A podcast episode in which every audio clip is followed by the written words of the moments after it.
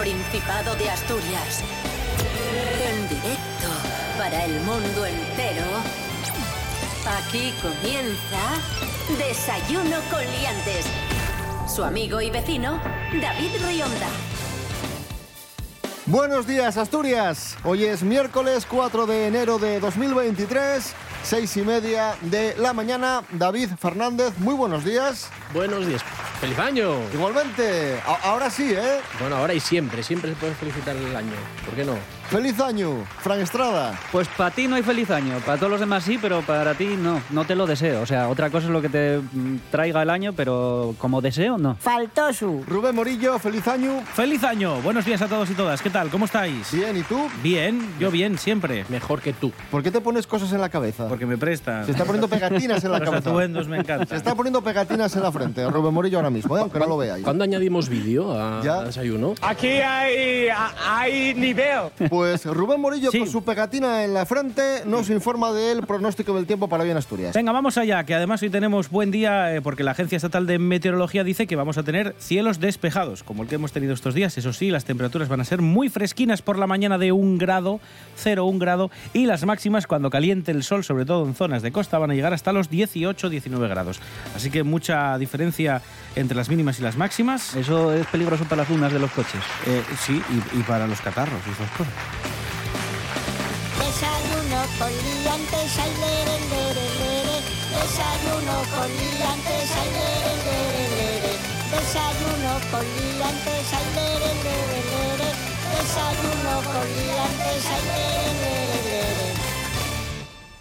Así arranca 2023 con alegría, con entusiasmo, pero los que no empezaron el año bien son los gijoneses que se reunieron en la Plaza Mayor para celebrar la llegada del año nuevo y las campanadas, cuidado, no sonaron.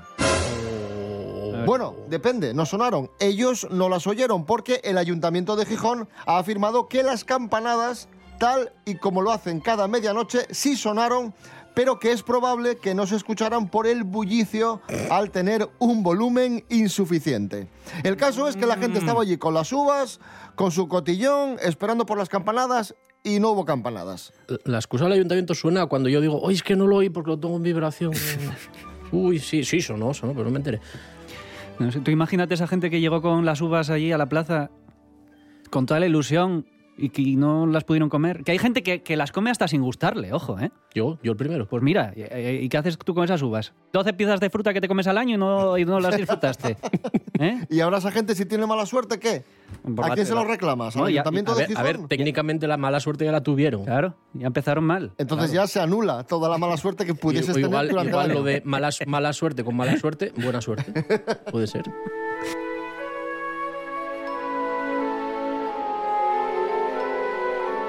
En Desayuno Coliantes hemos investigado qué sucedió este día y lo hemos hecho con nuestra experta en investigación, Gloria Serra. Adelante.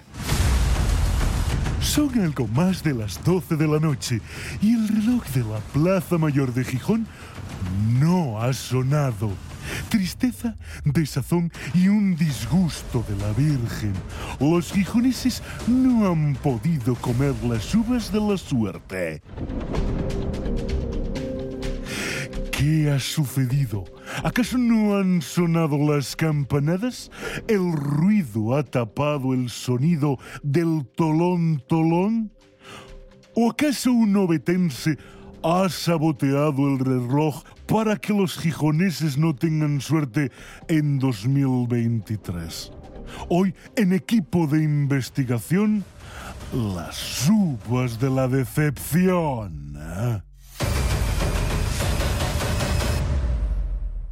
Seguimos en Desayuno Coliantes en RPA, la radio del Principado de Asturias. En este miércoles 4 de enero de 2022, el primer bebé asturiano de 2023 ¡Como yo! Ay, ¿Sí? dije 22. No, 23. 4 de enero de 2023. El primer bebé asturiano de 2023 es que me cuesta, ¿eh? Adaptarme al, al año nuevo. Se llama Dylan. Sí, Dylan López Arias. Ha pesado 3 kilos 300, ha medido 51 centímetros de longitud y se convirtió en el primer asturiano nacido en 2023 al producirse el alumbramiento a las 2.42 de la madrugada en el Hospital San Agustín de Avilés. O sea que el primer niño del año es avilesino. Hombre, ¿de dónde? Y se llama Dylan. ¿Pero qué Hombre, pensáis? un nombre, no, no hay nombre más mítico de Avilés. En Dylan, Avilés, claro. Dylan. Está San- San Pedro, Dylan. Pedro Menéndez y Dylan. Y Dylan. Bueno, es que Avilés es ciudad dilanita. Ahí os lo dejo, ya lo sabéis. Que Que era de Beverly Hills no sé cuántos. o Cállate, de lo hombre, otro, cállate. ¿Cómo se llama cállate. la serie esta? Que se calle ese señor, por favor. Dice el padre que hubo que ir a buscar a la familia para que se quedase con los otros niños, porque el padre, Francisco López, padre de este, de este chiquillo de Dylan, tiene. Eh, es padre también de los dos hermanos de Dylan que tienen cinco y un año y tres meses de, de edad. O sea El aplauso- va a el ser aplauso familia numerosa. Al crecimiento demográfico de Asturias. Y la madre, Lidia, eh, es una gallega de 24 años, afincada en Asturias desde hace tan solo un año, junto a su pareja, celebraba que todo había ido bien y bastante rápido, ¿eh?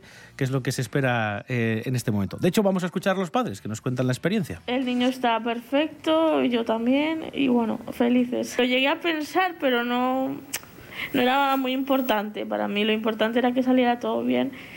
Y bueno, feliz también de que sea el primer bebé del año. Por suerte todo salió bien y bueno, pensé que iba a ser más largo y la verdad fue bastante rápido y bastante bien. Íbamos a cenar, yo- estábamos preparando las cosas, estaba ya en la cocina, yo estaba en la, en la habitación haciendo cosas.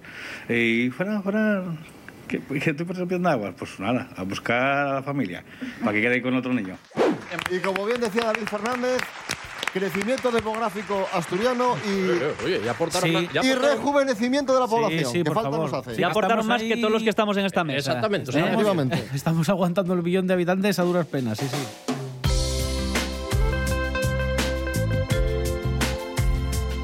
Y nos preguntamos ahora, ¿de qué trabajará Dylan cuando sea mayor? No lo sabemos, evidentemente. No va a trabajar. En Arcelor no. No, Ya veremos, ya veremos, ya veremos de qué trabaja Dylan. Queda mucho, tiene tiempo para elegir, el pobre Dylan. Pero lo que sí sabemos es cuáles van a ser las profesiones que van a tener más salida en este 2023. Lorena Rendueles, buenos días. Buenos días, liantes. Feliz año nuevo a todos. Año nuevo, vida nueva y nuevas oportunidades laborales. Un informe detalla cuáles son las profesiones con más salida laboral en 2023. La mayoría están relacionadas con el entorno digital y el sector tecnológico. Los profesionales más buscados serán los analistas de bases de datos, los encargados de planificar campañas de marketing digital y especialistas en finanzas. Se seguirán buscando perfiles con habilidades sociales, adaptabilidad, creatividad y gestión de proyectos. El informe destaca a los especialistas en comercio electrónico, analistas o científicos de datos y analistas web. También mencionan otros cargos como arquitectos de la nube y especialistas en ciberseguridad, así como los abogados especializados en protección de datos y privacidad. Otro sector a tener en cuenta será la inteligencia artificial, cuyo mercado rondará los 150.000 millones de euros en 2025. Así que si estáis pensando en dar un giro a vuestra vida laboral, ya sabéis por dónde van los tiros. Hasta la próxima, liantes. Gracias, Lorena Rendueles. Hoy cumple 38 años el futbolista Javi Fuego. Felicidades, Javi Fuego. Escuchamos Fuego en el Fuego de Eros Ramazzotti. qué bien, Ahí está. qué bien filado, chaval. Bravo. Dedicado a Javi Fuego. Y por eso triunfa este programa de, de-. Da- Cachitos y luego ya desayuno. Fuego en el fuego. Son tus ojos dentro de mí. Cuando te veo, sé que entiendo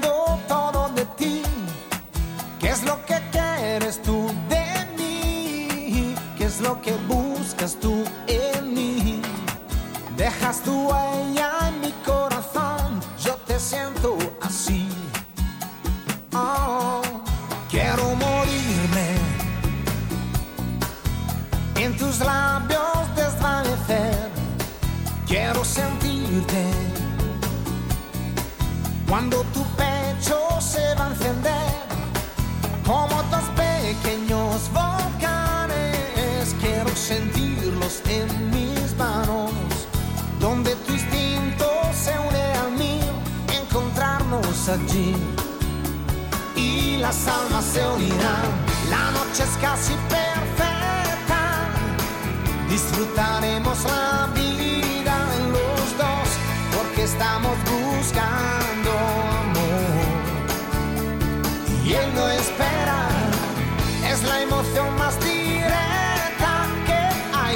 no será infinita porque somos fuego en el fuego y ya estamos quemándonos.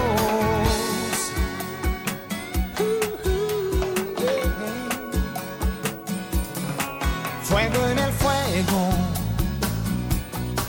esta pasión, la tuya y la mía, es casi un juego ya. Mezcla de música y fantasía hace subir las emociones, todas las sensaciones. Sube hasta el sol y que por tu piel lo más dulce que hay. Y las almas se unirán, la noche es casi perfecta. Disfrutaremos la vida los dos porque estamos buscando amor y él no espera. Es la emoción más directa que hay, mas no será infinita porque somos fuego en el fuego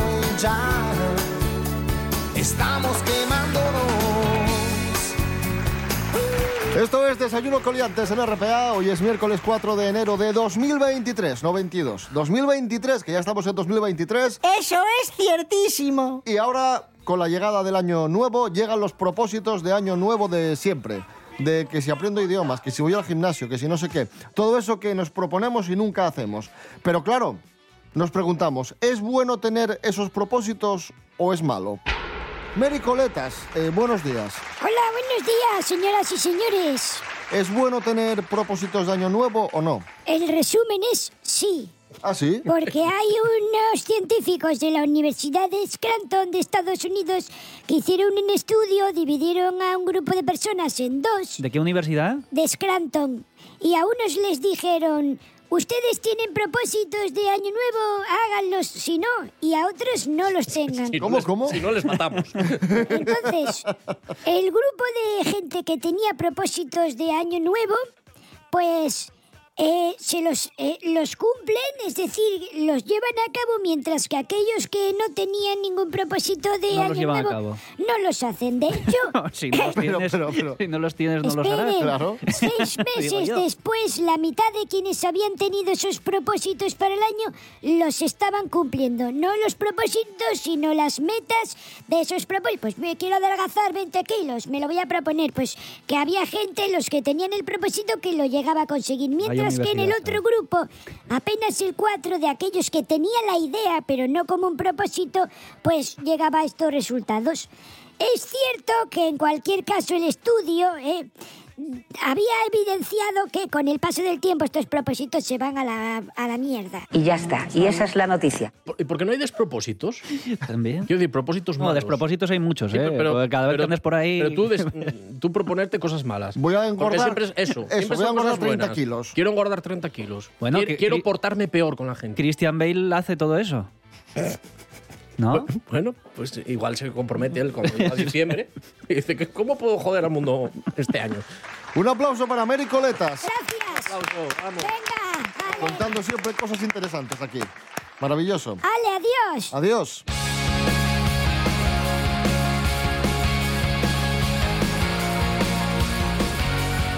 Titular Aprende a conducir con guardaespaldas y el vídeo de esta hazaña, entre comillas, se hace viral. Nos lo cuenta María Álvarez. Buenos días, María. Pues efectivamente, chicos, las redes sociales bien utilizadas sirven para muchas cosas, como comunicarse con seres queridos que están fuera, aprender o simplemente para entretenerse. En este sentido, de vez en cuando se viralizan vídeos de lo más curiosos que nos saquen una sonrisa, ¿eh? como el de nuestra protagonista de hoy. En la red social TikTok, precisamente caracterizada por la viralidad de su contenido, se ha hecho popular un vídeo de una joven colombiana que está aprendiendo a conducir, como tú bien decías, David. Hasta aquí, todo normal. nada nuevo bajo el mar. Sin embargo, sin embargo, lo peculiar es que tiene guardaespaldas para avisar al resto de conductores. Que sí, que sí. No obstante, esto no queda ahí, ¿eh? sino que llama especialmente la atención que todos los supuestos guardaespaldas circu- circulan con un cartel en el que se puede leer, ojo, los escoltas, aclarando así que están acompañando a la mujer por si ocurriera, ocurriese cualquier tipo de incidente mientras está al volante. Ay, ay, ay, ay, ay. Oye, ¿necesitáis clases de conducir?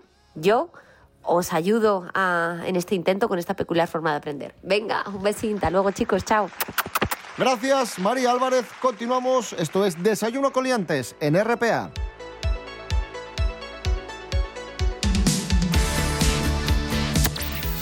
Desayuno con liantes.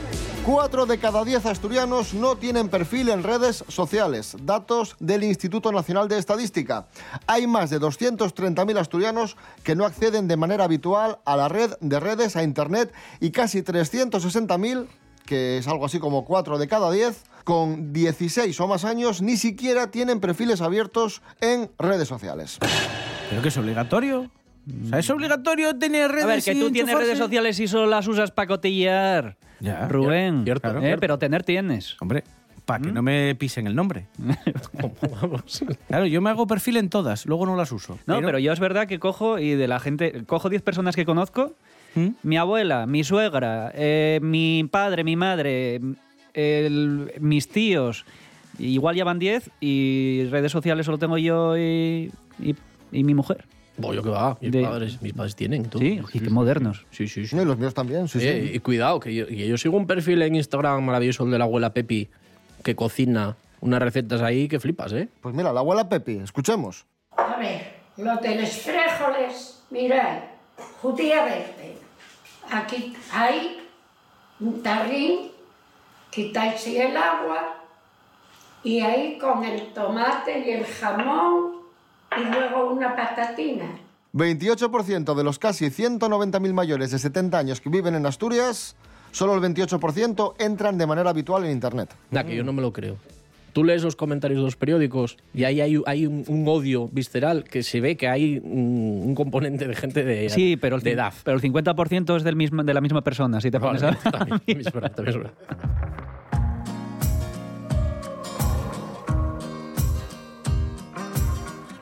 Ha muerto el Papa emérito Benedicto XVI. Vaya, vaya girito de lo de, de lo de las redes sociales. No te lo esperabas, ¿eh? No, no, no. Giro, ¿eh? Siempre hay una necrológica en el programa, ¿eh?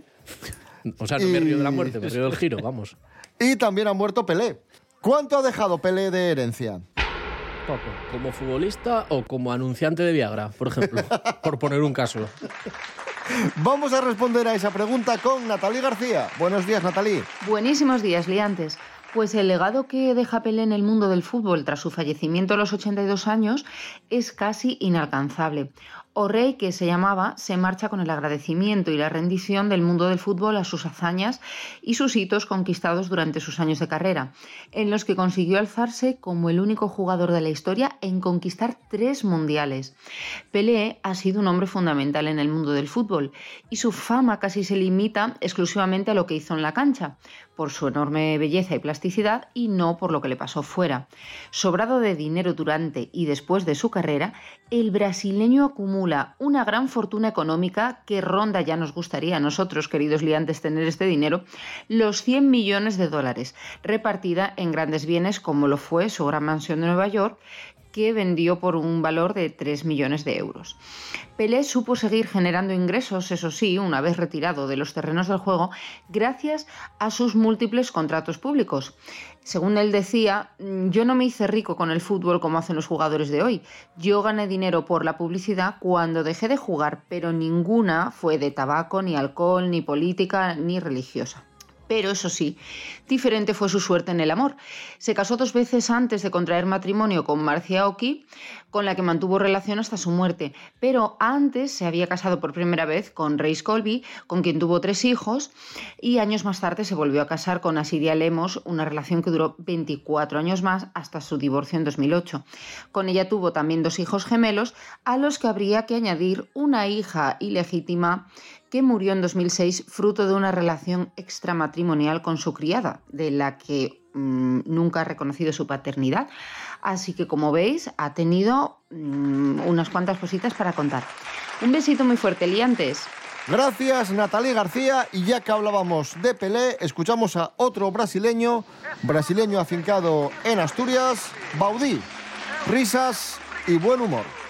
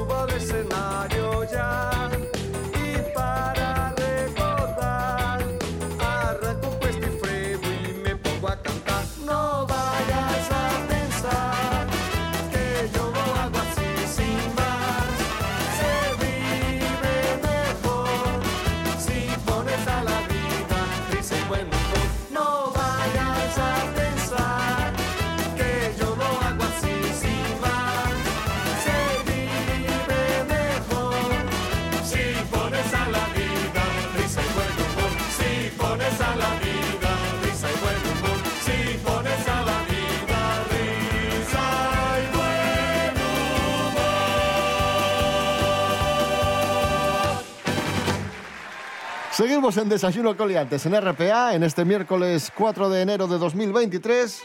Se tatuó Messi en la frente cuando Argentina ganó el Mundial, pero ya se ha arrepentido. Me lo quiero borrar. Rubén Morillo, ¿de quién se trata? ¿Quién- Esto es un influencer colombiano que ha hecho esta cosa que se llama Ah, pero encima no era ni argentino. Mike Jams. y entonces, pues nada, subió un vídeo a sus redes sociales tatuándose el nombre de Messi en la frente de, de una forma chunguísima, porque encima está hecho como a mano, no son letras con ni siquiera boli- regulares. Pues parece que es de un si los boli. como si Pero hay un, un niño, ¿no? hay un vídeo que se ve que se lo está tatuando de verdad. Y también se ha tatuado en una mejilla de 10S. Como Dios, ¿no? Con el número 10 de, de Messi.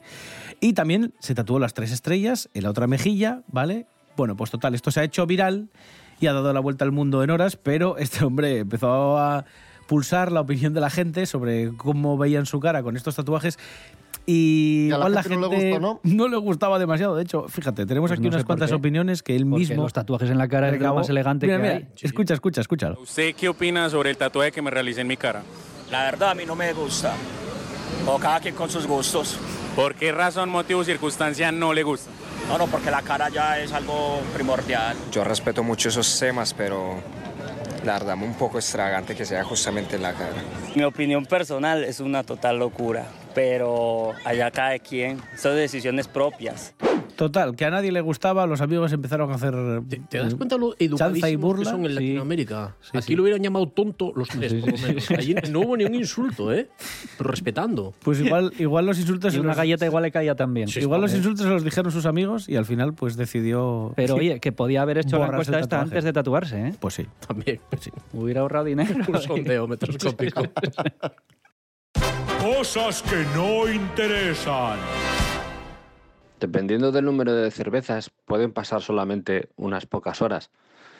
Desde el momento en el que te parece buena idea hacerte un fénix con líneas rollo tribal en el culo y a lo mejor letras rollo gótico, poniendo el nombre de tu madre igual, eh, hasta que te despiertas y te das cuenta de que, bueno, le podías haber dado un par de vueltas a esa idea, ¿verdad? Eh, solo quiero decir que yo estoy con toda esa gente. Con toda esa gente que amaneció un día con un tatuaje que resultaba parecer dibujado por un niño de 10 años sin talento, porque hay guajes que... Bueno, el caso.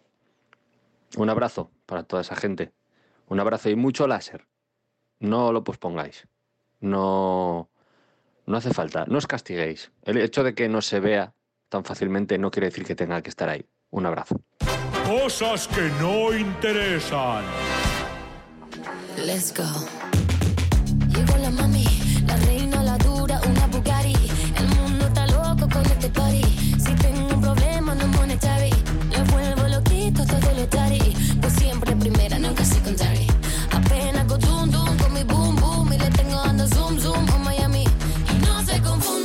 Chanel ha hecho historia. La colonia. No, la de Slomo. Ah, vale. La de Eurovisión, la de Me, des- Slomo. me deslomo. Sí. Le fue muy bien en Eurovisión a Chanel Terrero mm, en el Festival de Eurovisión y ahora ha hecho historia porque Slowmo, Con el Mundial no le fue tan bien. Con la canción del Mundial. ¿no? Slowmo ha sido declarada la mejor canción de la historia de Eurovisión. Yo que no soy demócrata. popular. Yo que no soy demócrata. eh, eh, quiero decir, me Es estás la diciendo. SC Top 250, un concurso hay un eh, ranking. online en colaboración con ESC Radio. ¿Hay ranking? Sí, hay ranking. Eh, ¿Y cuáles son las siguientes? Por curiosidad. Porque seguramente Ava, Ava no está ahí. Ni Las 10 primeras del ranking. Chanel Slowmo, eh, Loreen,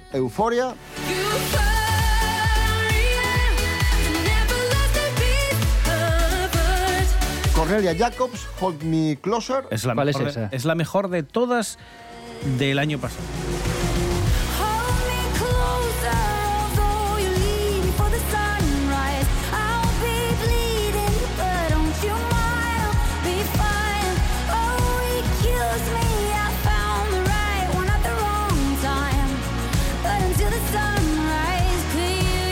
Por cierto, en el número 8 nos encontramos el Dime de Bet del año 2003. Que me estás container, hombre. Pero Que sí, que- sí. No, este, eso tiene que estar mal. Hay falta, haber- mira, faltan mocedades ahí con. Pero está chiquilicuatre. A mí me interesa si está chiquilicuatre. Eso, por ejemplo.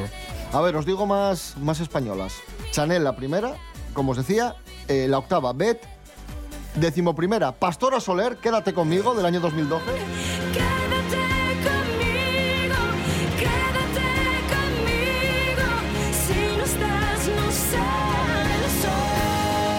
Y Mocedades, Eres tú, está la 59. La 59. Pues nada, nos vamos a despedir escuchando Slowmo de Chanel. Otra vez. Pues yo pondría Eres tú de mocedades. ¿Qué quieres que te diga? Sí. Sí, hombre, ya para subir ahí un poco el ranking, que lo conozca Venga, la gente. Venga, vamos a poner Eres tú de Mocedades por cortesía de David Fernández. Fantástico. Mañana a las seis y media volvemos. Por cierto, mañana programa especial de Reyes. ¡Bien! De Reyes Magos. ¡Que vienen los reyes! Ah, ¿Y nos vais a regalar cosas? No. Os vamos a regalar la posibilidad de que vengáis mañana al programa. Que madruguéis para estar con todos los asturianos y las Hombre, asturianas. gracias, ¡Qué maravilla! Gracias. El mejor mierda, regalo, el mejor regalo que me han hecho en lo que va de año. Prefiero calcetines. David Fernández, hasta mañana. Hasta mañana. Fran. Estrada, gracias. Hasta mañana. o no, yo qué sé. Venga, hasta luego. Rubén Morillo. David Rionda. Hasta mañana. Hasta mañana. Eres tú. toda mi esperanza eres tú, eres tú,